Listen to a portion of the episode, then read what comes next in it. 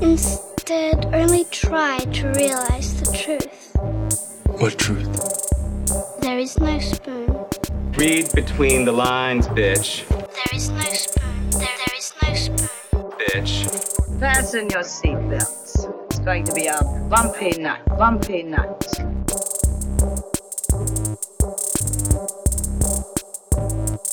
Saludos amigas y amigos, soy Mario Alegre Femenías Y yo soy Rosa Colón. y esto es Desmenuzando. Yes. En el episodio de hoy vamos a estar reseñando la película The Color Out of Space de Richard Stanley. Una... The color. out of- Sí, sí, lo están si nos están escuchando en Inglaterra, es The Color. The color. Siempre que sale una película con color en el título, llega la misma discusión de pronunciación entre, eh, Color. entre Gran Bretaña y Estados Unidos. Pero esa película eh, de Richard Stanley, que es una adaptación de un cuento de H.P. Lovecraft, vamos a estar hablando de ella más adelante. Pero antes vamos a bullshitear, como de costumbre aquí en Desmenuzando, sobre lo que hemos estado viendo, leyendo. En mi caso he estado viendo y leyendo muchas cosas relativas al podcast, que más o menos las discutiré ahorita, pero... Asignación, asignación. Así que por favor, Rosa, dinos qué tú has estado haciendo con tu tiempo. Pues eh, me pedí un juego de mesa. Oh. Yes. Eso, le estás cogiendo el gusto. Sí, perdón. Eh, sí, lo estoy cogiendo el ju- Bueno, no puedo coger mucho el gusto. Este salió en 30 pesos. Mm. Pero está bien. Eso sí, este es, un- es es un hobby caro. Es un hobby. Sí, ya veo. Yo no, ya yo tengo un par de hobbies caros. o no puedo Yo- yo- delve into it este, así de cabeza. Yo he sabido pagar 100 dólares por un juego de mesa. Yo no pago ni 100 pesos por los tenis que tengo puestos. Yo tampoco, pero por un juego de mesa sí. Sí, pues este salió 30 dólares. Eh, cuando llegó, pues nos dimos cuenta que, que fue que sin querer pedí un deluxe version, porque estos juegos de Oink, que usualmente son como, Una vamos a decir, un chiquita. chin, un chin chin business card size. Ujú. Eh, pero este salió un poquito más caro y cuando llegó la caja era más grande. Y yo, ah, ok, pues cool. Pero está bien porque el juego se llama Nine Tiles Panic. Ujú. Y pues es a base de tiles. Eh, y en general, to- con todo el mundo que jugué este weekend, aprecio que los tiles fueran de ese tamaño, no más chiquitos como yo los había visto originalmente, porque pues alguna gente necesita ver cositas más grandes. sí. So, y encontramos que el size estaba bueno, eso no me molestó. Eh, y pues nada, lo jugué con un par de amigas el sábado y todas quedaron súper fascinadas. Yo no sabía que ellas eran tan... Yo sabía que una, que dos era competitiva. Me sorprendió otra. Este... Yo soy bien non-competitive. Ahí es que se ven los true colors de Sí, repente ahí en es un juego como de que mesa. yo ahí como que bueno, pero qué bueno que estamos entendiendo el juego y yo creo que las instrucciones fueron bien fáciles y todas ellas como que sí, pero ¿quién ganó? Súper serio y yo como que, oh, ok, estamos en, e- ok, pues yo pensaba que estábamos admirando los colores, admirando el No, gameplay. no, no, era como que. Shut up, No, no, ¿quién como ganó? que llega, ajá, como que quién ganó, quién ganó. Entonces, este, la puntuación que yo casi nunca prestaba atención cuando me explicaron la puntuación, I don't care. Este, y ahí como que, no, pero tú cuenta bien, tú cuenta bien. Y yo como, ya, está bien, está bien. Pero el juego es súper colorful, es bien llevadero. Básicamente tú tienes tres instrucciones a base de cartas que son prompts y tú tiras los tiles a la mesa, tus tiles, y tú tratas de construir este nine grid town que se conforme a los prompts del juego. So, si te dicen eh, the most amount of girls in your town, pues tú tienes que asegurarte que todos los tiles que estás usando, porque tienen dibujitos adelante y atrás, pues que tengan muchos nen- muchas nenas alrededor del town. A veces es como que la premisa del juego es que están estos agents persiguiendo estos aliens que comen hamburgers. Oh, As you do. Tienen buen gusto. Exacto. So, a veces te dicen, este, en la calle más larga con la calle con el más número de aliens persiguiendo el más número de, de hamburgers, una cosa así. Son prompts así bien weird. Y lo que hicimos el sábado fue jugar todo el deck. Se supone que tú pongas las cartas otra vez adentro del deck y lo sigas mezclando. Pero para ver todas las instrucciones, pues jugamos todo el deck completo. Y pues we figured out. La cosa de estos juegos japoneses son que la puntuación es bien como que interpretativa. Porque, ¿Cómo que interpretativa? Sí, como que te dicen, pues la las instrucciones de Nine Tail Panic para la puntuación es básicamente el número máximo de puntos que te puedes ganar, es el número de jugadores. Con un máximo de cinco jugadores, pues si tú hiciste todos los prompts bien, Ajá, pues tiene cinco puntos. pues tienes cinco puntos. Y así va, pues para atrás. Segundo lugar tiene cuatro, tercer lugar tiene dos, etcétera. Y a, tu amiga- a tus amigas les gustó el juego. Ya, les encantó un montón. Qué bueno, qué bueno. Sí, sí, este, highly recommendable, es super family friendly, esto se presta para kids y adults having fun. Lo compré en Amazon, llegó súper rápido. Este, no gracias a UPS, pero llegó súper rápido. Este, Pero llegó rápido, pero no gracias a UPS. bueno, porque llamaron y cuando, porque llamaron a Carla, no me llamaron a mí, y Carla dice, estoy subiendo para llegar a mi casa, el de UPS dijo, está bien, yo espero, y yo, como que hasta bien, yo espero. Tú tienes que esperar. Llamaste. Sí, si no lo dejas en la puerta, que es lo que usualmente Sí, hacen o no, también. pero como es un complejo, no sé, me- no me gustó esa actitud de, ah, pues está bien, yo espero, está bien, como que, well, it's my package, you better. pero sí, llegó súper rapidito, so highly recommendable. Qué cool. Tenemos que nunca jugar un juego de mesa contigo a pesar de que los colecciono, así que... Yo soy bien non-competitive y me paso admirando el arte de los juegos, so you will win probably. No, fíjate, yo no soy, yo, yo tampoco soy así de, de competitivo. A mí me gusta llegar, enseñar a la gente. A mí me gusta que la gente la pase bien. Pa- Ah, nice. Para mí es más sobre pasarla bien y reírse un rato. Y Sí. sí, como que si el juego se presta para que haya algo de competitividad, que, que eso ayude a la diversión. Pero no soy como que super cutthroat de que voy a ganar, ni soy un rules nazi, ni nada por el estilo. Eh, aquí eh, yo eh, convivo y estoy casado con una persona que sí es bien competitiva. Y por eso casi nunca jugamos juegos de mesa. Ah, Porque yes. nuestros juegos de mesa acaban en baños de sangre y peleas a las 12 de la noche después de 3 o 4 horas jugando. Eh, y pues no es saludable jugar juegos Eso de está súper fácil a las 3 de la mañana levantarte y como que la regla decía, yo fui y chequeé. Uno de, uno de los juegos, que aquí esa historia aquí es legendaria. Otro, te- yo tengo un juego que se llama Star Wars Rebellion. Que el juego, el punto del juego es tú más o menos recrear la trilogía clásica de Star Wars. Ajá. Donde un jugador es, de dos jugadores. Un jugador es el, el Rebellion, el otro jugador es el Empire. Y entonces tú tienes un mapa lleno de planetas. El mapa está compuesto de, creo que son treinta y pico de planetas. Entonces, el- los rebeldes tienen, están, la base de los rebeldes está en- escondida en alguno de esos planetas. El, el Ah. imperio no sabe. Y el imperio, pues obviamente tiene más fuerzas y más ships dentro de- en- encima del mapa y tienen que encontrar el Rebel Base. Esa- ese juego acabó después de tres horas porque era un juego, era un learning game y entonces estaba, había muchas reglitas de estas bobas que tienes que estar chequeando en el Sí. rulebook. Ese juego acabó literalmente con los rebeldes llevando un ataque al Death Star. y, o sea, decir, ella estaba para destruirme. La rebelión lo que quedaba eran como que dos o tres naves. Y yo lo que tenía era una, una tarjeta que me dejaba tirar tres dados y hacer literalmente lo que pasa al final de Star Wars. Oh, wow. De que era como que un shot donde tenías que tirar tres dados y dos de los dados tenían que sacar este simbolito y yo saqué los dos simbolitos, Oh, wow. destruí el Death Star y la cara de Cire fue como que, ¿Are you fucking kidding me? y yo, hey, Han Solo lo dijo, that was one in a million. Ajá, exacto. Así que sí pasó. Hilarious. Pero, pero estuve bueno, me gusta mucho ese juego, pero no ha vuelto a salir a la mesa. No me imagino. por, por culpa de esa tarjeta. Necesitan como que un, un, un grace period para No, no, olvidar no, esa sí. movida. Tengo otro más o menos similar que es de la trilogía de Lord of the Rings, pero ese también es bien largo. Y Mm. es, es lo mismo, es llevar el anillo a Mordor y entonces pues todos los demás están buscando. Son de esos juegos que te toman todo el día. Ya. Bueno, yo he estado eh, leyendo muchas cosas para este podcast. Ajá. Porque este año Rosa dijo, vamos a leer con cojones. y tenemos, en abril tenemos dos novelas, eh, tenemos otra que sería más o menos para julio o agosto y tenemos Dune para fin de año. Y esa va a ser un doozy. Sí, porque Dune ya, tanto Rosa como yo hemos tratado de empezar a leerlo y es como que... "Mm". Está fuerte, fuerte, fuerte. Eh, bajé el audiobook, por si acaso. Ah, eso, sí, eso yo te lo cogería, el audiobook, for sure, porque es que leerlo era como que, what is this? Pero encontré una manera bien efectiva de ir consumiendo más rápido los audiobooks. Y es con este juego de computadora que he estado jugando, que en mi vida jamás me imaginé que yo iba a estar jugando algo así. Se llama Euro Truck Simulator. ¿Rosa? Mario. Sí, yo entiendo. Jamás. es- eh, lo busqué.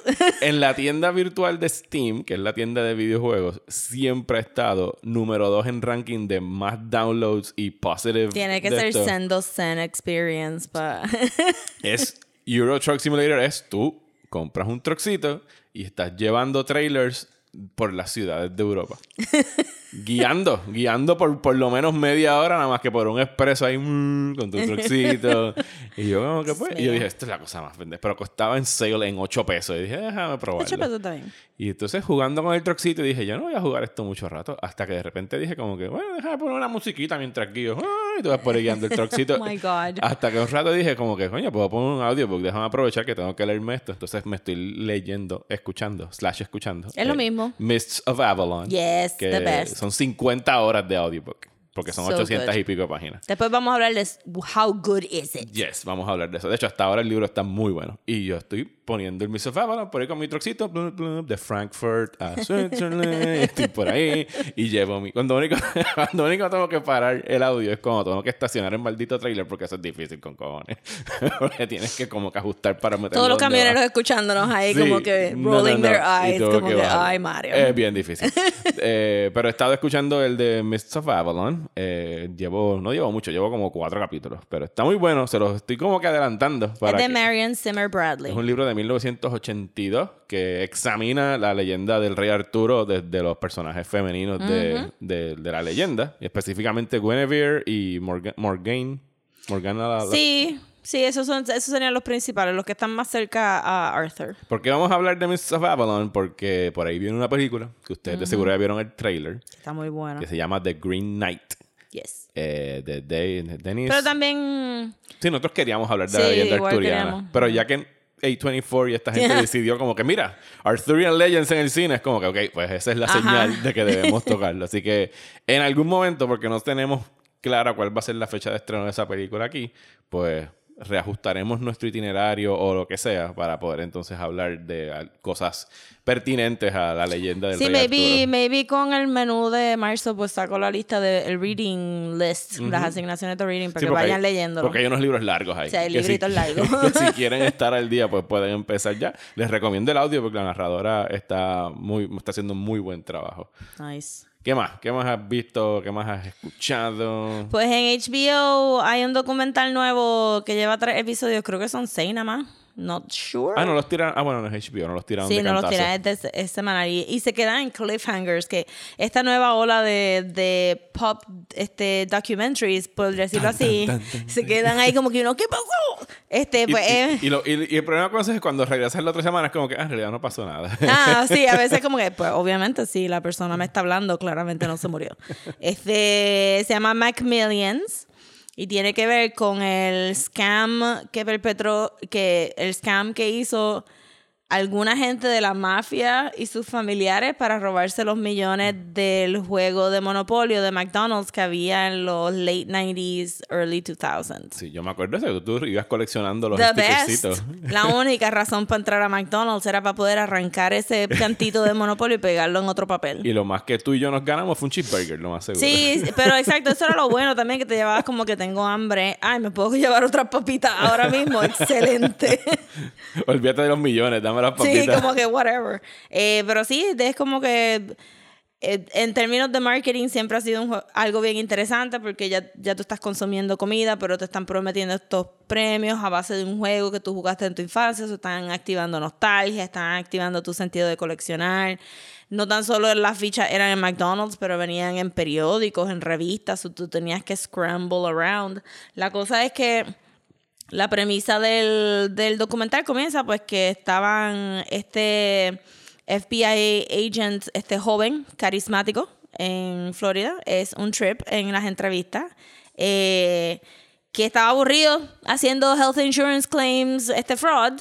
Y el jefe de él, que era bien ácido y frío, que no se dejó este, entrevistar. este, tenía un papelito que decía McDonald's Monopoly, Possible Fraud.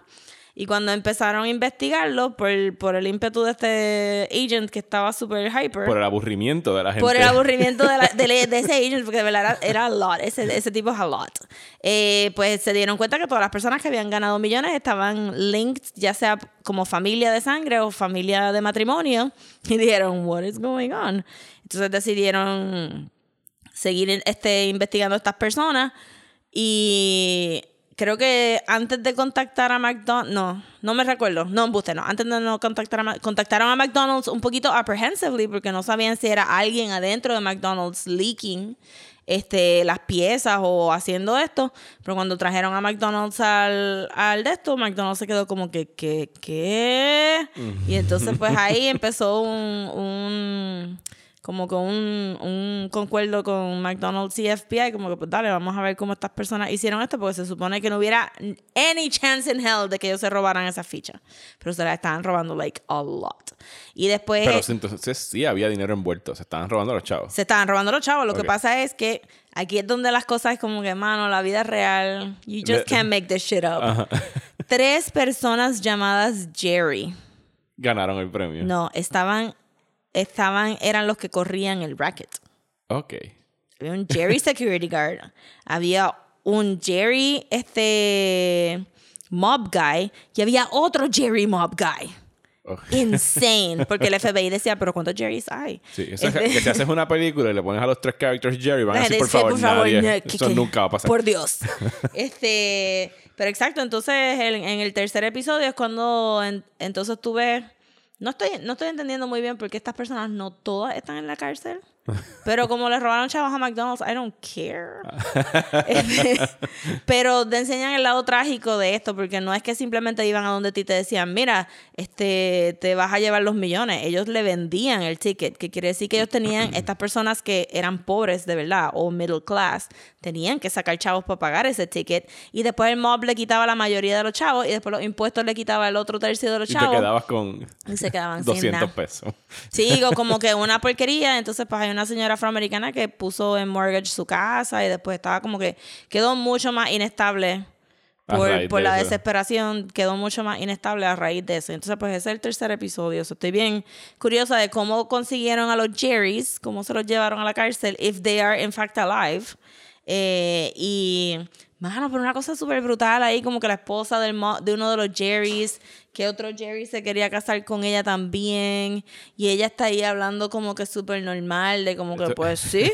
Yo les dije a ellos, qué brutos ustedes son, le están dando los millones nada más a los, a los italianos blancos de Florida, tienen que dárselos a otras personas también para que no se vea tan fake. Y yo, ¿qué novelón". es este mundo? Pero sí, es como que estoy. Está bien interesante porque yo, obviamente, todo el- jugaba el monopolio de McDonald's y pues cuando lo vi dije, ¿qué cosa más interesante? How much money could they have stolen? Y es como que, ¡Ah! no, todos, todos los premios. ¡Wow! wow. Wow, Pero yo quiero verlos. Pero creo que estoy esperando a que los pongan de todos los episodios para tirármelos de, de maratón. Literal, nada más conté como que 0.01% de todas las cosas que te cuentan en el Oh, ¿en documental. serio? Es bien denso, es un montón. A mí lo hacen bien entretenido y bien llevadero, pero es un montón de cosas. Sí, ese que- documental estrenó en, en Sundance en enero y las reseñas que habían salido eran buenas, así que quiero verlo, quiero verlo, tengo muchas ganas de, de hacerlo. Pues yo empecé a ver una serie que le he estado como que sacando el cuerpo en Netflix que se llama Kingdom, una serie de Corea del Sur. Eh, Ah, a mí me habían recomendado esta es como que de la familia real en los tiempos, o sea, cientos de años en Corea. Eh, y entonces, pues, como hay un power struggle de que otro clan quiere obviamente asumir el poder, yara, yara, yara, tú sabes cómo es el cuento. Pero resulta de que hay como que una epidemia de esta enfermedad donde la gente se convierte en zombies. Sí, eso fue, me la recomendaron. Bien entonces, no la específicamente, el, el que era el emperador en ese momento de, de Corea, pues adquiere esta, o sea, esta enfermedad y de todo el mundo como que lo está encubriendo en el palacio de que el tipo está convertido en un flesh-eating todavía. As asshole. you do, as you do. Y el Crown Prince, el hijo, es el que entonces sale a descubrir cuál es la verdad detrás de la enfermedad de su padre. Y ahí es que se topa con esta aldea que todo el mundo se convirtió en zombies. Y está muy bien hecho, está bien actuada. Yo le- le- cuando digo que le he sacado el cuerpo es porque a mí los zombies me aburren un poco. Depende de cómo son Mm. Pero utilizados. South Korea está haciendo really good zombies. Sí, no, no, pero son, o sea, hasta ahora he visto dos episodios, son seis, o sea que es un season corto, que es algo que puedes ver rapidito, así que yo me imagino que en esta semana y la otra salgo de, de eso, cuando no tengo, cuando no estoy viendo BoJack Horseman, pues entonces Un estoy palette viendo... cleanser sí, con zombies en, en uno de los Dynasty periods. Exacto, estoy viendo los zombies porque lo que acabé de ver este fin de semana en Netflix fue Better Call Saul, que ya lo había mencionado aquí, que el nuevo season, el quinto, comenzó anoche en AMC, pero estoy esperando que suban lo- los episodios en el app de AMC, no lo vi como tal porque la señal como que no era la mejor. Yo odio la app de AMC. Es medio jodón. Y además que ayer me metí como que, ah, bueno, pues esto debe ser como HBO, que si ya tú estás suscrito al canal, pues a la hora que ellos ponen el episodio en televisión, lo pones como que no, es al otro día, 24 horas después. y es como que, ah, ok. Sí. A menos que les pagues 5 pesos al mes. Es como que no, no te voy a pagar 5 pesos al mes. Ya yo pago Sí, cable. yo tuve que ver el último season de Mad Men y fue horrible. Eh, no te envidio. Bueno, pues entonces vamos a hablar de la película que está disponible ahora mismo en Video on Demand y la pueden alquilar para que puedan participar, bueno, por lo menos entender de qué estamos hablando en esta discusión. Definitivo. De Color Out of Space. Then everything just blew up. Big flash, like a pink light. Or actually, I don't even know what color it was. It wasn't like any color I'd ever seen before. Looks like a meteorite. ok, Mario. Yes. So, tú hiciste... No, no hice mi asignación. Rosa me había asignado a leerme el cuento corto de H.P. Lovecraft, que es bien corto en realidad, ¿ves? Sí, es cortito. Es que está eh, entre leerme otra cosa que había que. Tú me has dado demasiadas asignaciones de Es lectura. verdad, es verdad. Mala mía, mala mía. Eh, ya yo me había leído esta historia que se llama Color from Space. eh, porque pues me leí un par de, de H.P. Lovecraft stuff este de cantazo. No me recordaba muy bien y pues no tampoco la este tampoco la había leído como para hablar en un podcast. So, la releí de nuevo antes de ver la película y me sorprendió lo mucho que la película de Richard Stanley tiene de la de la historia que se nota leguas que esta persona es un fan de esta historia. Como que De H.P. Lovecraft. Sí. So, The Color from Space la escribió en 1900, o sea, la publicó en 1927 nuestro favorite racist, H.P. Lovecraft. Yes. Saluditos a H.P. Lovecraft. Saludito a su racism. Eh, y era eh, uno de sus personal favorite stories. Y de verdad que mucha de la gente concuerda que esta historia es una de sus mejores y es probablemente porque es tan simple. Esto es una... es más, la, la nota que es como que más self-contained. Es super self-contained, no habla de ninguno de los Elder Gods. Ni y de los mythos, ni de... Ni de los mythos. Y la gente no se vuelve tan loca como en la otra historia, ¿verdad? Diablo, en serio. Después Sí. de ver la película. sí, o sea, las personas que pasaron por eso no son como si se recuerdan en nuestro otro episodio, In the Mountains of Madness. Ajá, que lo pueden buscar Eh, el año pasado cerca de... Antes, para verano, por ahí. Uno de los primeritos. Sí. Eh, pues que usualmente en las historias de H.P. Lovecraft la persona ve la causa de, de ¿verdad? De, de lo que de lo que está causando esa normalidad en el mundo real en ese momento y they go crazy. Pues en esta historia, y lo vemos también en la película, es eh, pues este surveyor de tierra que está buscando para hacer un, ¿verdad? Este surveyor land para hacer un reservoir en esa parte de Arkham, eh, cae en lo que se llamaría el Great Blight, que es este parcho de gris, de, de, de ceniza gris en el piso que no se mueve con el viento. Y que, se, que lo hace sentir a él como que "Ew". y que hay un hay un pozo en el mismo medio. Y, y él entonces pues pues obviamente está como que diablo pues aquí vamos a poner como que un chorro de agua que la gente va a tomar déjame averiguar Déjame- sobre deja- esto Déjame hacer experimentos con el subsuelo y todo Ajá, eso. este, no, porque acuérdate, son los Ah, no, 20. verdad, es como que mía. I'm just gonna look at it intensely Voy y después observar- voy a preguntarle al jíbaro que vive aquí al lado. ¿qué es Voy a lo que pasó? observar y hacer dibujitos en esta libreta. sí, eso era como scientific method. Este, nada, la cosa es que este muchacho, pues entonces empieza a preguntar en el town, nadie quiere hablar, entonces va a la casa de este viejito que era el único que había que quedaba, que había estado vivo cuando eso pasó. Son la idea es que ha, como que ha pasado mucho tiempo entre lo que pasó en la casa de los Gardners y lo que estamos viviendo ahora. Y el viejito le cuenta a- al, al muchacho surveyor este qué es lo que pasó y esa es la historia que tú ves en el short story. Se lo estás viendo como que de segundas manos y el, el muchacho te lo está contando a ti pero al final el muchacho no queda como que and then I went insane and I had to lock myself in an asylum ciertamente él dice pues que obviamente no no va a tomar el agua de ahí. Ok. Sí. Con su libretita, do not, Do not drink the water.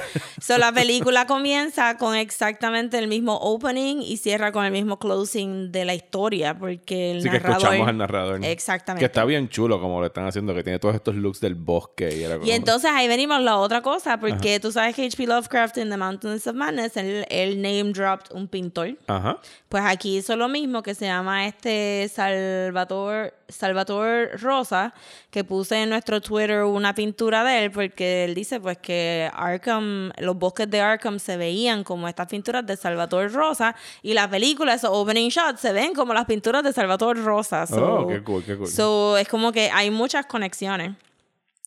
Eh, lo único que se diferenciaría un poco es pues por, me imagino que por tecnología y because science has improved since the 1920s.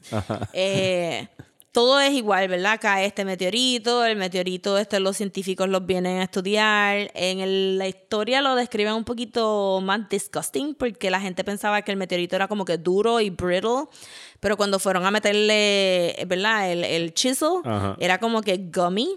So, tuvieron como que scrape. Sí, se, se quedó pegado el Y era como que. Entonces, este, el meteorito disminuía con contacto al aire, eso se estaba haciendo más chiquito y más chiquito, más chiquito. En la película como que te hicieron que se hundió. Pero entonces, al quitarle como que ese gummy, fleshy part al meteorito, pues habían estos glóbulos, como ellos dicen globals, rojitos ro- del color Ajá. del espacio. Sí, porque la particularidad de esto que no, no lo hemos mencionado es que eh, en la historia tú me habías dicho que ellos describen el color, pero es un color indescriptible. Sí, ellos dicen como color que, kind of look, but I've never seen it before. Que, que la primera vez o de las veces anteriores que esta sí la vi por YouTube, la adaptaron en Alemania y le hicieron blanco y negro. Sí, para no tener que, Farbe, que para, para no tener que lidiar con el problema del color. Aquí lo hicieron violetita, medio tirando para Magenta, rosa. fuchsia estaba fuchsia. bueno porque cual- alguien va a decir magenta, otra persona va a decir fuchsia, otro va a decir rosita. So Ajá. they really worked con ese color súper bien. Y nada, pues entonces en la historia el científico explota uno de esos globals y entonces eso te deja saber que maybe es, es ese acto de explotar el global es lo que ocasiona todas las cosas. Ay, los científicos en las historias de H.P. Lovecraft. Of course. Pero la cosa es y después que... la gente se queja de Prometheus y de los científicos brutos en Sí, Prometheus. el Prometheus basado en H.P. Lovecraft también. Este, la cosa es que, eh, que lo encontré súper interesante del short story. Es maybe lo, lo último que voy a mencionar del short story es que cuando las cosas se ponen malas, ¿verdad? Ajá. Cuando las cosas se ponen este, malitas en la historia, pues te describe que, que todo se está poniendo gris y se está poniendo brittle, incluyendo a las personas. O como que de momento los gardeners tenían como que mitad de la cara sunken in y Como la ceniza, como la ceniza. Como la ceniza que estaba en el piso. Pues la cosa es que una de las personas que ha estudiado H.P. Lovecraft dice el, que él probablemente se había inspirado en los casos de las Radium Girls que estaban pasando en ese tiempo. No sé si tú sabes cuáles son los Radium Girls. No. Pues el caso de las Radium Girls es súper triste. Hubo un tiempo donde se pensaba que Radium era healthy y pues las este como brilla en la oscuridad pues se usaba para hacer los glow in the dark watches, pero también este compañías de, de, de maquillaje empezaron así como que, ay, tú puedes hacer que tu pelo brille si te pones un poquito de polvito de radium. Súper sé yo". saludable. Súper saludable, pero mucho de la de las nenas, es- o sea, las personas que hacían estos relojes eran mujeres que pintaban ese radium a mano en los watches, en los faces de los watches. Y la misma compañía les decía a ellas que tenían que ser bien precisas, o ellas cogían el mal hábito de sacarle, meterse el pincel en la boca y, y make a finer point. Y entonces es cuando de momento empiezan a caérsele las mandíbulas. What? Que entonces empiezan a decir, espérate, esto es safe. Ustedes dijeron que esto era safe. ¿Cómo entonces- que si se empiezan a preguntar si es safe? Se le están cayendo porque las acuérdate, mandíbulas? ellos estaban como que no, pero es que esto es como que you're just doing your job y tú eres un factory girl y tú tienes que pintar esto. Entonces, pues se le empezaron a caer las mandíbulas por ponerse el pincel en la boca y tuvieron, o- ¿sabes? Estas mujeres se colapsaron, literalmente imploded. Sus huesitos se hicieron nada. Y entonces, este, eso fue un caso bien famoso. Obviamente, no tengo que decir que se tardaron mucho en compensar la familia, etcétera, etcétera. Sí, Worker rights, hashtag vote for Bernie. Este, pero entonces. Es el punto del podcast donde darse un shot. Exacto, vote for Bernie. Eh, se dice que H.P. Lovecraft se basó en los resultados de la radiación del meteorito en Color from Space, en los casos de las Radium Girls, porque se parece mucho. En la película no vimos eso, pues entonces ahí es donde se, se difiere un poco lo que pasa en la película, que encuentro que está un poquito más basado en en homages a otras películas que se basaron en Color from Space o en H.P. Lovecraft. Y pues, también quería decir que esta no, esta no es, esta ya es la quinta película basada en esta historia. La quinta. Yo pensaba que nada más Tú estaba mencionaste Farbe del 2010, pero también está Color from the Dark del 2008, The Curse del 87 y Die Monster Die del 65. De- Hasta ahora, de verdad, que el, título que va ganando es Die Monster Brutal. Die. Yo ahí como que. Y también con lo- todo lo del chiste de, de Sideshow Bob de D- D-Bart. Este, me pareció bien gracioso, pero sí en Wikipedia, Wikipedia TED Talk. Este, me dijo que habían cuatro películas más de The Color from Space. Pues fíjate, yo nada más estaba al tanto de la, de la alemana porque la vi en YouTube. O sea, por encimita, porque quería ver como una comparación con la de Richard Stanley. Yo me recuerdo cuando salió la alemana para los film festivals y estaba bien pompeada para verla, pero no tan pompeada como para search it out and really actually look at it. Pero me gustó que lo hicieran en blanco y negro porque es un resuelve bien bueno. Sí, porque la, en la alemana la hacen, es, es- sí, es una película de época. Es en, o sea, de la, me imagino de la época que salió el, el cuento, no es una versión esta modernizada. veía cam- tenemos ahora. campesina. Ajá, se veía campesina. Pues entonces vamos a hablar de la película nueva de Richard Stanley. Yes. Richard Stanley es un director que no hacía nada hacía mucho tiempo. Con razón, though. Eh, la infamia lo ha llevado, lo persigue desde, y creo que injustamente, Súper injustamente. desde la adaptación de The Island of Dr. Moreau. la película de los 90. la película de los 90, sí, porque hubo otra adaptación de los años 30 que se llama The Island of Lost Souls, que es bien que le buena, inspiró a él para hacer la película de los 90. Y él estaba bien pompeado, él quería adaptar esta historia, tenía toda la película ya lista en producción y cuando van a empezar a filmar se la quitan porque Marlon Brando no quería trabajar con él. Ni Val Kilmer tampoco. Ni Val Kilmer, que es la posiblemente la combinación más tóxica de egos en la historia del cine.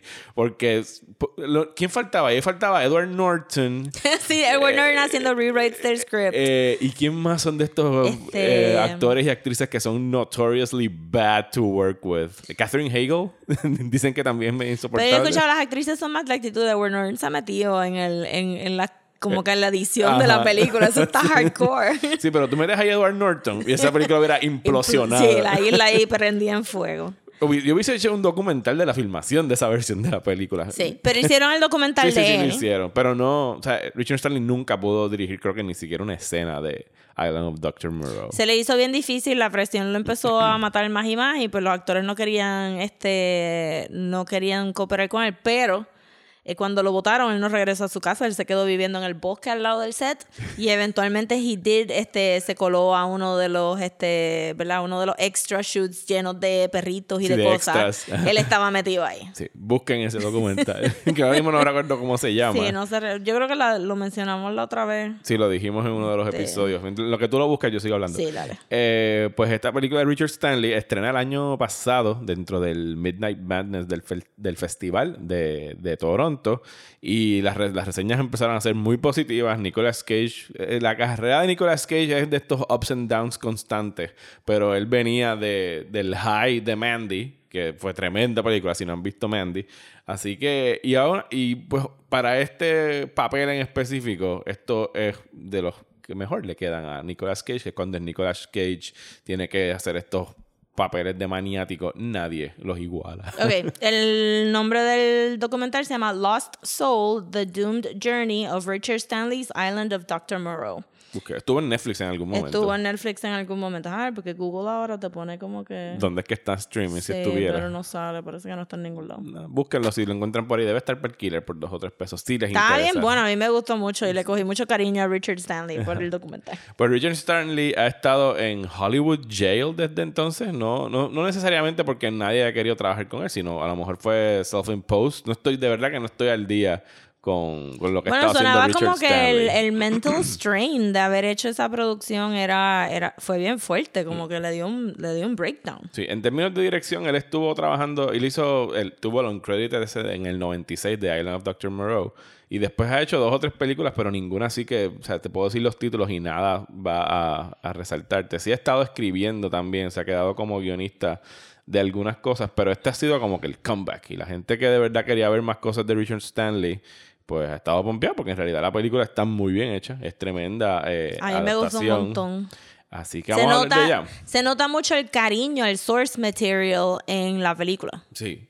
¿Y qué te pareció? Bueno, tú que eres más fan de H.P. Lovecraft que yo, porque has leído más cosas. ¿Qué te pareció la película? I mean, era casi pitch perfect, fuera de, de extra gross al Sí, final. Es bien horrible. Eh, porque, porque como ya dije, la historia no es tan... Es gross, pero no es, no es como que... No es babita gross. Ajá. Es dry, brittle, gross. Este, aquí había como body, que... body horror. Sí, aquí era como que. "Ugh". Está bien, gra- "Ugh, Nicolas Cage, ¿por qué?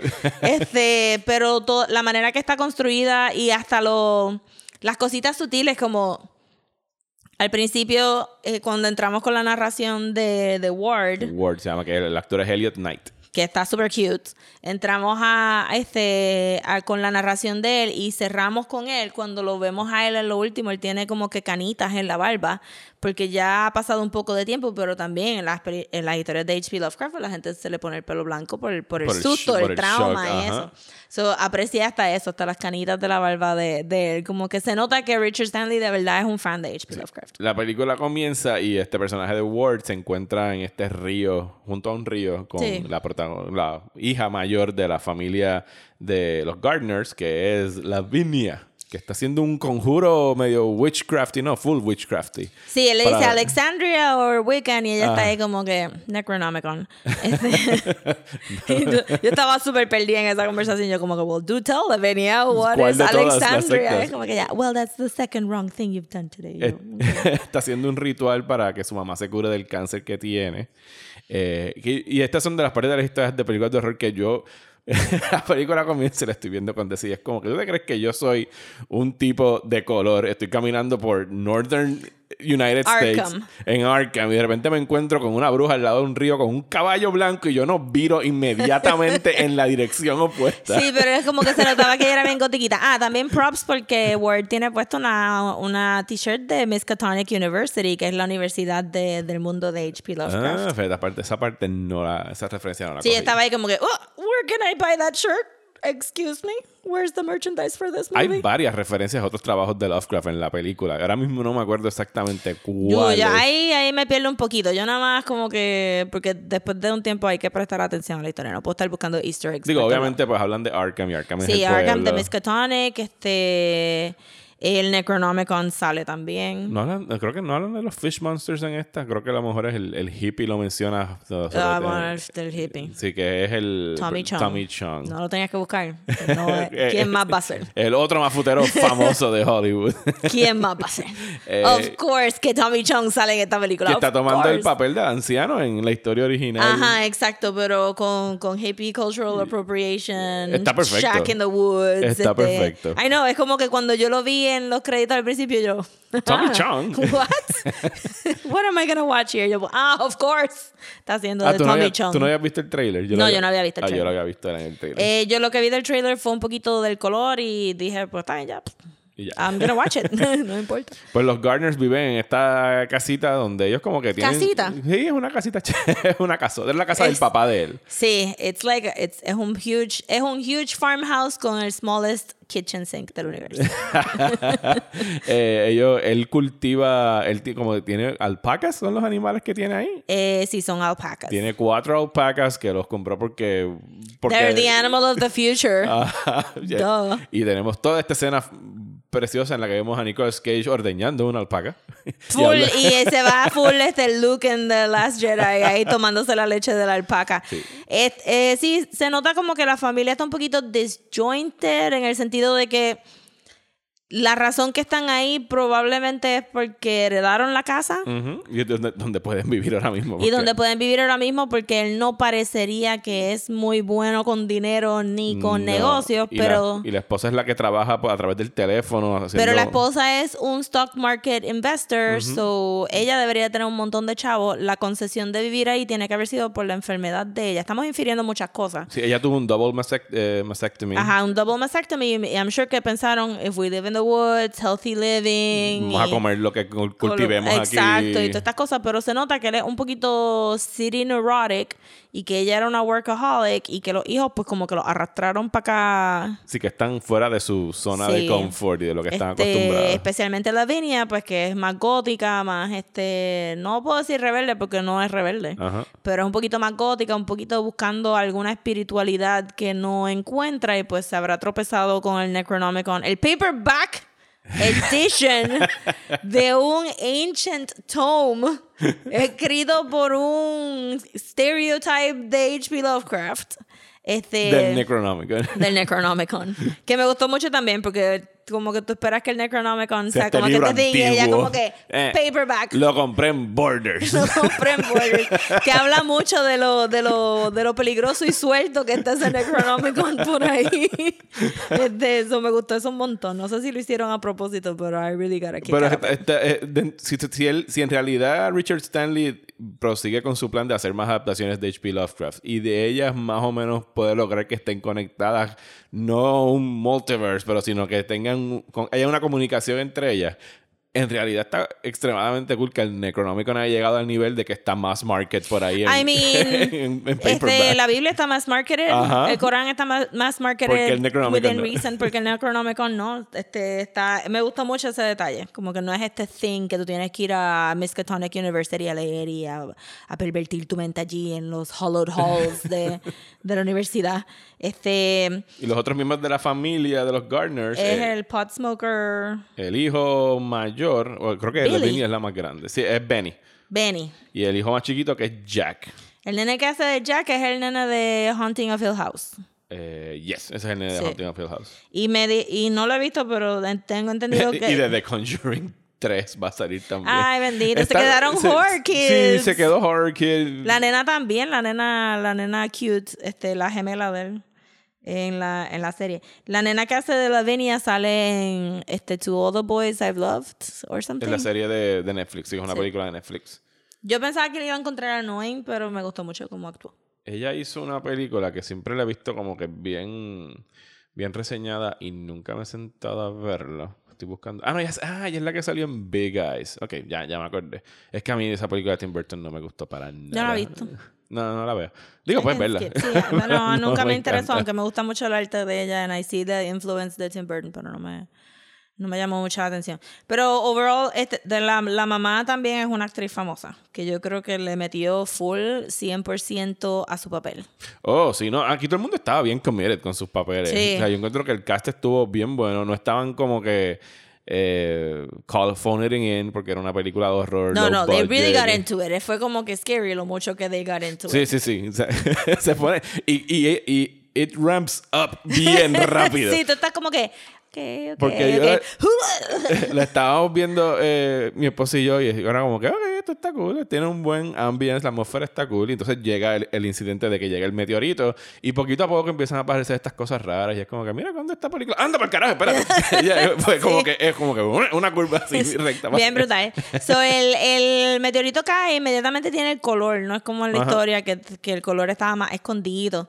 Y, y todo el mundo lo trata como que algo espectacular and annoying. Y llegan las noticias. a Y llega la cubrirlo. noticia, llega el mayor y ahí es donde nos damos cuenta de que el land de ellos está en donde van a hacer el, el dam y que todos los demás residentes de esa área de Arkham vendieron ya su, su propiedad al gobierno, pero entonces ellos no. So, también él, él tiene como que ese contention de, de, ah, llegó el mayor para gloat de que se le chavó parte de la tierra. Eh, y también me gustó mucho que las noticias llegaran, el logo de las noticias está bien bonito. El logo de las noticias, sí. El lado- el sí, lo pensaron que, bien. Wow, wow, wow, wow. Sí, la que Props hace a del- la persona que le metió just that extra 10% a ese logo porque estaba bien bonito. La actriz que hace del Mayor hace tiempo yo no la veía, que es Koreanka Kilcher, que ella es una Native American que hizo de Pocahontas en The New World. Ella era la de The New World. Yes, yes, yes, yes. Yo, porque tú eres tan linda y me recuerdo de ti, pero what? ¿En qué película? ¿En es qué que, película? Es que bendito no tiene, no ha tenido muchos papeles. Ha salido mucho no sé por qué, porque el racismo sistémico contra los nativos. Normal. Acabo de descubrir aquí buscando su perfil. en- Mira, ya sale en Dora de la City of Gold, que no la he visto. Salió una película que se llama Host Ah, sale en Hostels, es verdad. Que es otra película donde hay muchos Native Americans. Sí, si no. Si no, Sí. si no salen Native me dice que salió tu en el único otro episodio de Worst World del Season hay- 2 donde todo el mundo era native. No, no, sal- no salió en, en Westworld. Este, pues entonces, de ahí el corrupting influence del meteorito eh, va subiendo, como dice, pero ma- la manera que lo hacen está bien, bien clever, porque Se empieza a ver en la naturaleza primero. se, ve- se empieza a ver en la naturaleza, pero también porque al final del día tú dices, pues caramba, la historia tiene que ver con un dam y lo está contando un hydrologist. Ujú. but what about the water, though? Porque en el short story hacen como que, "Pff, whatever the water. no me importa. Todo es la naturaleza y los árboles y qué sé yo. Pues aquí como que le da, le hace un poco más de sentido la situación de que un hydrologist esté jangueando en Arkham preguntando por ahí. Y pues entonces pues van a la casa de Tommy Chong y ahí nos enteramos de él y cuando le da el café es que el nene empieza a ver como que es que Ward empieza a decir como, oh, yo no tomaría ese café. este, Esto está un poquito oscuro. Ajá, y él estaba, pero primero scientific, como no tiene que ser rust in the pipes, yo te puedo analizar el agua, bla, bla, bla. Pero llega hasta un punto más, mucho más tarde en la historia donde el hielo que Nicolas Cage se está echando en el scotch tiene como que estos shards de rosita. Y todo ese really attention to detail de cómo, cómo ellos están como que perdiendo tiempo, como el Sí, color se pierden la noción del tiempo. Pierde la noción del tiempo, como el color se los traga de vez en cuando, como las flores empiezan a salir y ellos están como que, "Mm, ¿tú plantaste eso? No. ok. Tan bonita. Ajá, como que, ok. Este, y cositas aún, este, que pudieron haber sido questionable CG, el gato, Ajá. este, el, el grasshopper slash butterfly slash Something moth. Ajá. Ajá. Que les quedó bien bonito. Hasta, hasta, y todo estaba bien nicely written, porque es verdad, el, el gato se llamaba G-Spot, porque es Tommy Chong. Ajá. Este, y entonces el muchacho Ward le gustó mucho el gato y pregunta mucho por el gato. Y cuando le dice, no, yo no he visto el gato desde hace tiempo, ¡boom! Corta y el gato, está. Exacto. Gato from hell ahora. Gato, gato from hell. Y el perrito también, que estaba como que, ay, Dios mío, este perro se va a morir. y después tenemos la, la jodienda esta que le pasa a las alpacas. Pero wow, Que ¿verdad? sacado que- de The Thing. ¿sabes? Sí, yo pensé, pero- exacto, yo lo que vi fue como que más homages a otras películas Pero que, que- usaron H.P. Ajá, Lovecraft. porque The Thing es... Ajá, porque hasta como estaba shot, porque lo ves de atrás, como lo los ves perritos atrás, así con los... Y primero empiezas a ver close-ups de los ojos o de Ajá, los dientes. que y eso tú, era bien The y tú Thing. estás como que yo quiero ver el full shot de lo que que es No, esta bueno, pero entonces este, tengo que admitir que The Full Shot se veía bien cute. Porque había algo que... Está bien de los ojos de las alpacas tan grandes, entonces las boquitas abriendo y yo como que, "Oh, esto, esto haría un buen animal pin. Yo quiero un animal pin de este mass of alpacas mordiendo así el cielo con los ojos bien grandes. Se veía, porque es rosita también. Es bien difícil de encontrar gross y rosita a la misma vez como que- Pero lo lograron hacer. Sí, estaba gross, pero las alpacas estaban como que, oh, están cute. Pero después los otros como que, ugh, no. eso Sí, la disgusting". fusión de la mamá con el nene que se le pega la espalda y está saliendo como que de la espina Sí, dorsal porque literalmente it got pushed across. Que eh, también encontré que aquí había un montón de foreshadowing. Este, parte de, del personaje del Nicolas Cage que lo hacía tan weird es que de verdad le daban como que estos bouts of neuroticism donde él empezaba a gritar como que bien bien Woody Allen-ish, este, como que, no, que sí, que yo, y con un really nasal voice trepado, y en una está peleando con la mamá porque había peleado con Lavinia, Ajá. y la mamá como que abraza al nene como que un montón porque lo quiere proteger tanto, y después they end up fused together. Yo encontré que también eso era un poquito de foreshadowing ahí. La mamá se corta los dedos también. Sí, cuando está chopping Sí. vegetales o algo en la Que es la cocina. única parte que queda media schlocky, porque ella dice, dinner's ready, con la manito. Ajá. Y uno como que... Yo espero que no todo sea así, y no todo era así. No, no, eso fue el único... Sí, sí, tienes razón. Eso fue lo único que fue un poquito como que old school, schlocky horror movie. Este, pero está bien, no me molestó tampoco. Sí, porque de ahí para abajo se convierte en full body horror Sí, Cronenberg. bien brutal. Y, y este, lo- los nenes se quedan solos. Realmente escala bien, escala bien chévere. Eh, Y bien rápido. Sí, bien rápido. Pero, pero la criatura que se forma con la fusión de la mamá y el nene es como que. Es espantosa. Y ellos ahí como que. Si esa fue la parte- Súbela al attic, porque eso. eh, o sea, Dale de comer.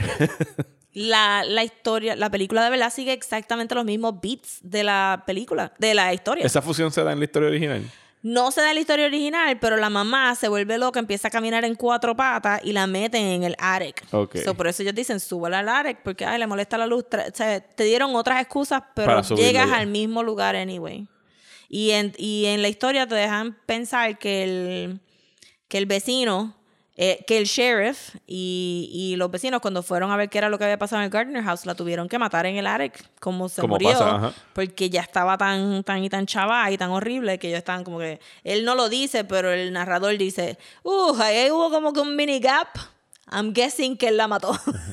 No, a mí me, me gustó mucho la manera como Richard Stanley dirige la película. O sea, tiene, es alguien que tú dices, diablo, mano, porque este tipo no lleva más años haciendo películas de ciencia ficción y horror, porque tiene, eh, o sea, la ambientación está perfecta. El uso de los colores para convertirlos en este look alienígena donde tú ves como la película empieza a llegar a un punto del uso de color donde hasta, tú mismo como espectador tienes como que está demasiado bright, ¿sabes? Sí. Como que me está confundiendo la, la mirada. Y, y el uso del mood que establece en, y, y el- y los efectos prácticos. La preferencia por el efecto práctico sobre el CGI, al menos que no tenga más remedio que usarlo como Sí, en fue lo del bien Grasshopper. poquitito. Sí, pero es, es sutil. Es- es- para mí siempre la combinación perfecta es tú coger practical effects y hacerle algún tipo de modificación Sí, y, lo y de, la- lo de las lamas fue practical effect. Sí, son practical effects. Eh, Y la mamá también, el fuse. A mí, el nene no. Sí, Porque, no vas puede, al no puede pobre tenerlo. niño. Pero todo la, el, el cuerpo del nene era practical effects. Era la carita nada más que parecía que era CG. Y era porque estaba glowing. sí, se veía bien nasty. Se veía bien nasty. Y yo miraba a la actriz y yo decía, diablo, tú estás ahí in it to win it. Porque yo hubiera dicho, "Buah, no, gracias. Cuando, cuando pasó eso fue que yo me volteé y dije, ¿sabes que esta película está bien cabrona, verdad?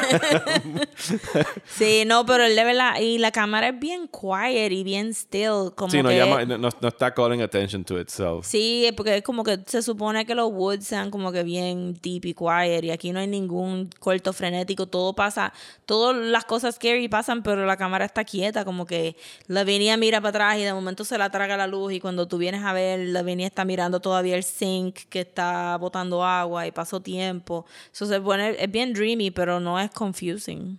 Richard Stanley ha dicho que él quiere hacer más adaptaciones de H.P. Lovecraft. La única que ha mencionado por nombre fue The Dunwich Horror. Que estaría cabrona. ¿Tú has leído Dunwich Horror? yo leí The ¿De qué Dunwich trata así Horror. por encimita Dunwich Horror? Eh, The Dunwich Horror es de esta familia que se encierra en su casa y empiezan a hacer estos arreglos a la casa y todo el mundo está como que, what's up with this? Tú sabes, como que los vecinos son bien nosy eh, y por la noche se, se escucha algo bien grande caminando por ahí que está matando a los animales. Y, y todo el mundo está como que, uff, hay algo grande caminando por ahí. Esta animales. familia se ha encerrado en la casa y no quieren salir. Y de momento, eh, una persona, si me recuerdo bien, una persona de la familia había chequeado el Necronomicon en la Universidad de Miskatonic, pero también lo había encontrado con los intestinos para afuera, foreshadowing. Y entonces esta gente, como as you do, cuando pasan en el mundo de Lovecraft, pues tú tienes un par de personas que tú dices, mira gente, vamos a formar un posse and let's find out what, what's happening, porque esto está, esto está brutal. Y entonces, pues, el horror lo ve al final, no lo voy a describir para que se sorprendan, pero era invisible. They managed to, to make it visible y pues obviamente four people go insane immediately. De nada más mirando.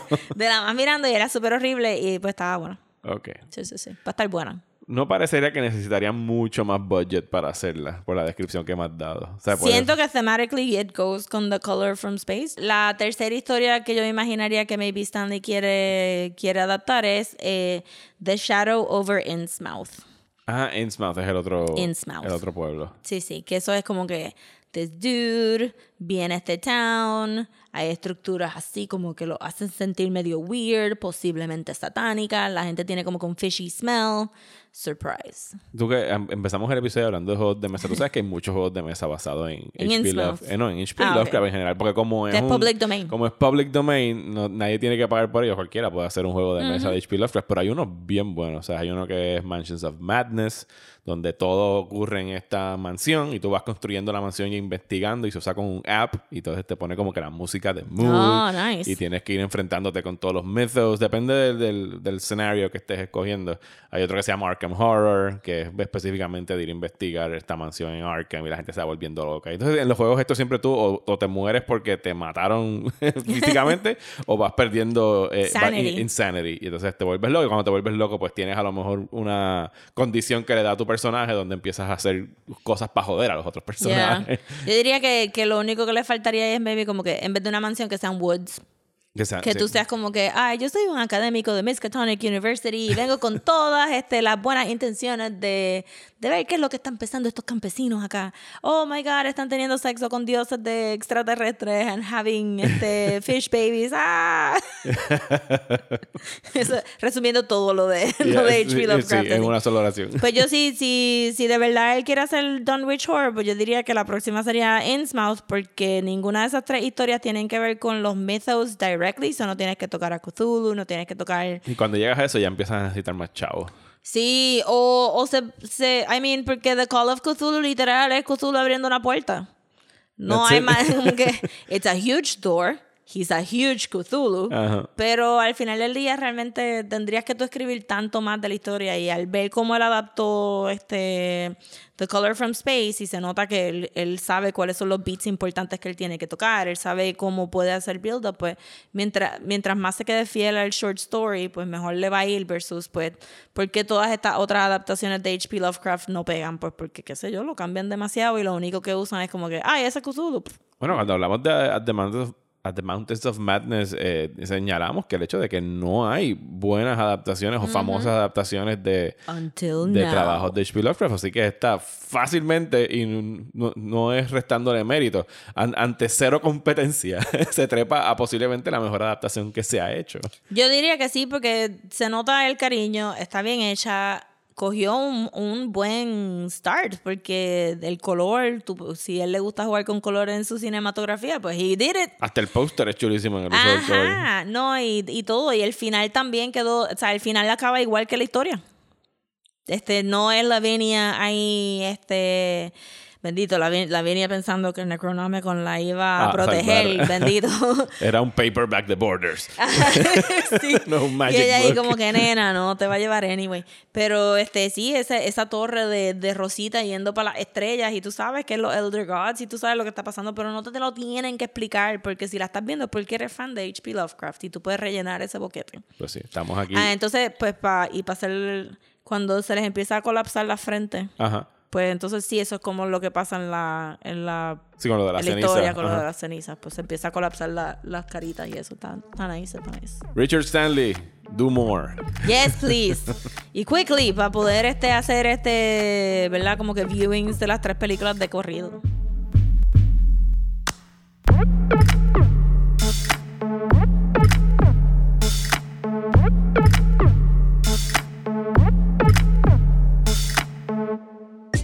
¿Estás bien cansado de los programas de política aburridos? Pues trata Radio Independencia, un podcast de política, derecho y todo lo que se nos ocurra desde el independentismo boricua, donde Andrés González y Adriana Gutiérrez discuten temas de actualidad y temas históricos con algunas de las figuras más importantes del independentismo y la izquierda puertorriqueña. Suscríbete a Radio Independencia en tu aplicación de podcast favorita y en nuestro canal de YouTube. Únete ya. Muchísimas gracias por escuchar este episodio de Desmenuzando. Eh, con esto concluimos lo que es el mes de febrero, que ha My estado goodness. como que all over the place en términos de temas. No, no- no ha estado como que Bueno. muy amarradito porque Yo todavía pienso que el tema fue Magenta por. Color Out of Space y, Birds, of, Prey. y Harley. Y Harley. Sure, está bien. Sí, Te sí, lo sí. compro que el magenta, era el tema, pero me enteré ahora al final de febrero. no me lo vendiste así. El mes que viene, marzo, va a ser Superman Month. Yeah. Aquí en Desmenuzando vamos a estar discutiendo en el main podcast eh, las novelas gráficas eh, All Star Superman, Superman Red Sun y también vamos a estar hablando de Man of Steel y Superman Returns En el mismo en episodio. el mismo episodio. Eh, mientras en el Patreon, si pueden ir a patreon.com slash desmenuzando y suscribirse por 5 dólares al mes, van a poder escuchar eh, nuestra discusión de Batman v Superman y Justice League. Así que vamos a estar como que tomando toda esa trilogía. Batman v Superman y. Justice League desde el punto de vista del personaje de Superman, Sí, of course. enfocándonos en Superman, porque estamos viendo cómo fue el trayecto de ese personaje a través de las películas de Zack Snyder. Yes. Así que están invitados a suscribirse y a seguirnos escuchando. Y también vamos a cubrir la segunda temporada de The Leftovers en el último miércoles de, de marzo. Así que tienen tiempo para verla y estar al día para esa discusión. Sé que hay gente que nos ha escrito que están atrás con la primera temporada. El podcast no va a desaparecer. Acaba a tu Sí, ritmo. con y calma. lo escucha. Digo, tampoco tan, por- tan con calma. sí, porque tenemos un schedule que Tenemos mantener. que schedule, sí, pero pueden acabar de verlo tranquilos y todavía tienen un mes para terminar el segundo season o, o, ge- o get, get in there bastante Sí. para que cuando llegue el episodio pues digan, ah, nada más, te- nada más me son- quedan tres episodios nada más. Son 10 episodios y entonces ya la tercera va a ser en abril y son 8 episodios nada más, así que estamos Sí, bien. estamos bien. La cosa se va a empezar a poner chévere cuando empecemos con Lost, porque Sí, son ahí es 20 y como que, pico de episodios. uh, ahí tienes que meterle, ahí yo tengo que meterle. Good lost people, bien. Good luck people. Eh, bueno, queremos, hablando de Patreon, queremos agradecer a Enrique, que esta semana aumentó su suscripción de un dólar a 5 dólares. Gracias, gracias, Enrique. Enrique. Ustedes, como tienen, tenemos dos niveles en, en el Patreon, pueden hacer un dólar al mes y tienen acceso a los posts que ponemos ahí y algunos episodios que hemos hecho que son para todos los Patreons. Y si subes a los de 5 dólares, pues tienes todos los otros episodios que sacamos dos mensuales ahí. Así que. Y estamos llegando poquito a poco a nuestro tercer goal de, de este Patreon. que sería 75 Patreons. Vamos por 66 la última vez que chequeé. O sea, que estamos llegando. Cuando lleguemos a 75 vamos a tener otro Hate Watch, que es que las personas que están en el Patreon nos dicen, nosotros ponemos una lista de cosas que no nos gustan y que estamos listos para masacrar. Y ustedes dicen, queremos escucharlos hablar pestes de tal cosa. Y después nos pueden acusar de que no entendimos nunca el propósito de ese medio all. Y después se enfogonan con nosotros por pisotear su querida franquicia. Y no, nunca nos perdonan que le dijimos Dudley a whatever y siempre se va a quedar así. Eh, ¿Cuál? se quedará Dudley. Se quedará Dudley first. No me acuerdo cómo se llama el de verdad. No, de verdad, yo tampoco. Ahora quiero acordarme, olvídate que se joda. Dudley. Dudley. El que le picó la cabeza a la serpiente, pero no fue el que le picó la el cabeza a la gritando ahí. serpiente. ¡Ah, no se llama Dudley! Potter. Se llama whatever, de verdad que no me acuerdo. Sí, este, no Neville. Neville, Neville. Ah, mira, Rosa se acordó. Neville, recordé, me Te lo mandaron alguien que te gritó Sí, bien duro en el carro. Gracias a persona que, la, que, que Las- gritó el- bien el duro. grito fue tan duro que viajó del futuro al pasado y nos llegó ahora. Ay, Neville. Eh, muchísimas gracias por estar aquí escuchándonos en Desmenuzando Rosa, donde nos pueden seguir en las redes sociales. Nos pueden seguir en Twitter y en Instagram como... No, en Twitter y en Facebook como @desmenuzandopod, en Instagram como @desmenuzando y nos pueden mandar un email a través de desmenuzando el podcast a gmail.com. Los invitamos a que nos dejen un review. Déjenos reviews en Apple. Sí, déjenos No reviews, gente. nada. Eso nos ayuda a, a crecer, Sí. A crecer como persona. Preferiblemente buenos reviews podcast. o happy medium reviews, pero si dejan un mal review.